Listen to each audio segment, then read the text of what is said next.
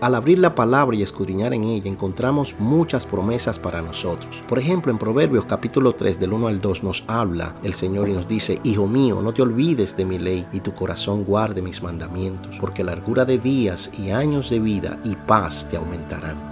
Si usted alguna vez se ha perdido en un bosque, entonces puedo decir con confianza que usted conoce la preocupación, la confusión y el pánico que causa esta situación. Pensemos ahora en la diferencia que habría hecho saber que teníamos con nosotros una brújula. Hablando espiritualmente, tenemos esa brújula la palabra de Dios. Pero no nos ayuda en nada menos que dejemos que ella nos guíe. Algunas veces no seguimos su dirección por varias razones y una de ellas es la negligencia. A veces estamos tan ocupados en las cosas de la vida que olvidamos mirar la brújula de Dios para asegurarnos de que vamos en la dirección correcta. Otra de las cosas es el orgullo. A menudo queremos determinar nuestro propio destino, pero al confiar en nuestras propias fuerzas, habilidades e inteligencia, planeamos nuestra propia ruta. Otra de las cosas son las distracciones. La senda de la obediencia a Dios no es fácil. De hecho, a veces puede ser muy difícil. Satanás ofrece otros caminos que prometen placer, comodidad, y si ignoramos la brújula y le seguimos, aunque estos caminos parecen agradables al comienzo,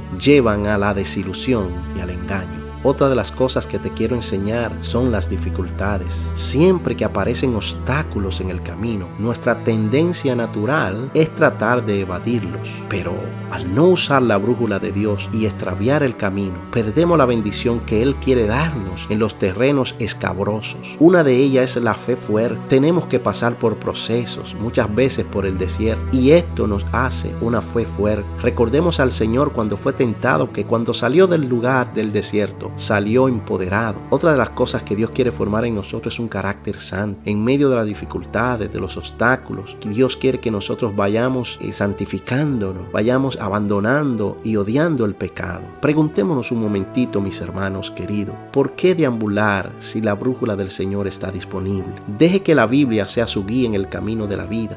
Dios promete darles días productivos y años fructíferos si sigue su camino. Él dirigirá cada paso de su senda y su paz le sostendrá, aún en tiempos de dificultad. Mis queridos hermanos, hoy es un buen día para pedirle al Señor que su palabra nos dirija siempre por senderos de bendición y que en los caminos que desconocemos nos dé sabiduría para encontrar nuevamente esa dirección Yo soy el pastor Carlos Ureña de Manantial de Vida.